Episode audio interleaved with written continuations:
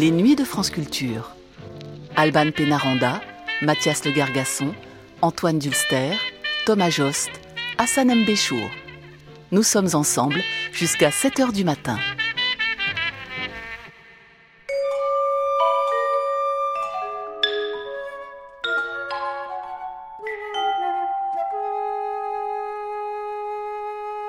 Mon passage en ce monde, au nom de Lacan, un programme d'archives proposé par Alban Pénaranda.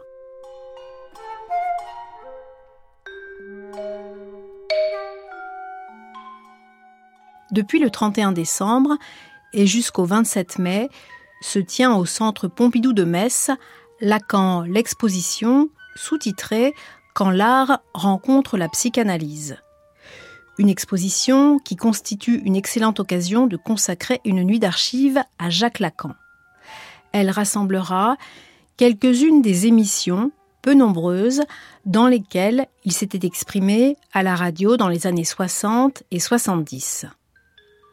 Mon passage en ce monde, au nom de Lacan, pourquoi ce titre qui emprunte à Lacan des mots que nous l'entendrons prononcer dans l'une des archives intitulée Radiophonie?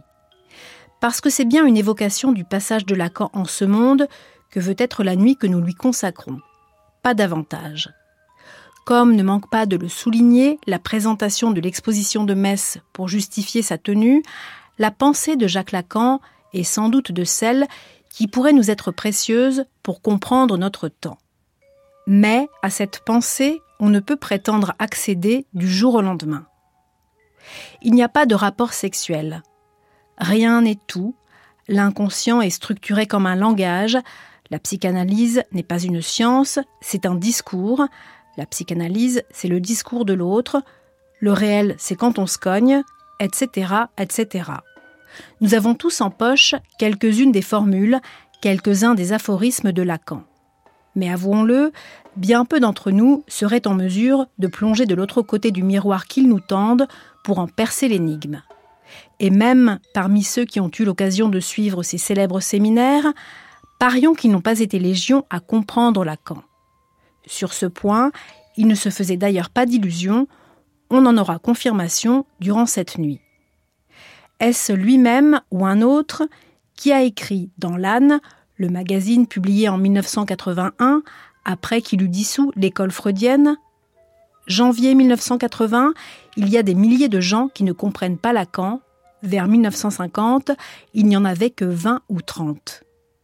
Au fond, c'est là notre seule ambition avec cette nuit.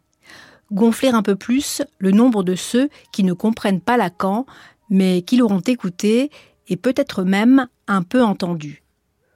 Mon passage en ce monde, au nom de Lacan, c'est tout de suite sur France Culture.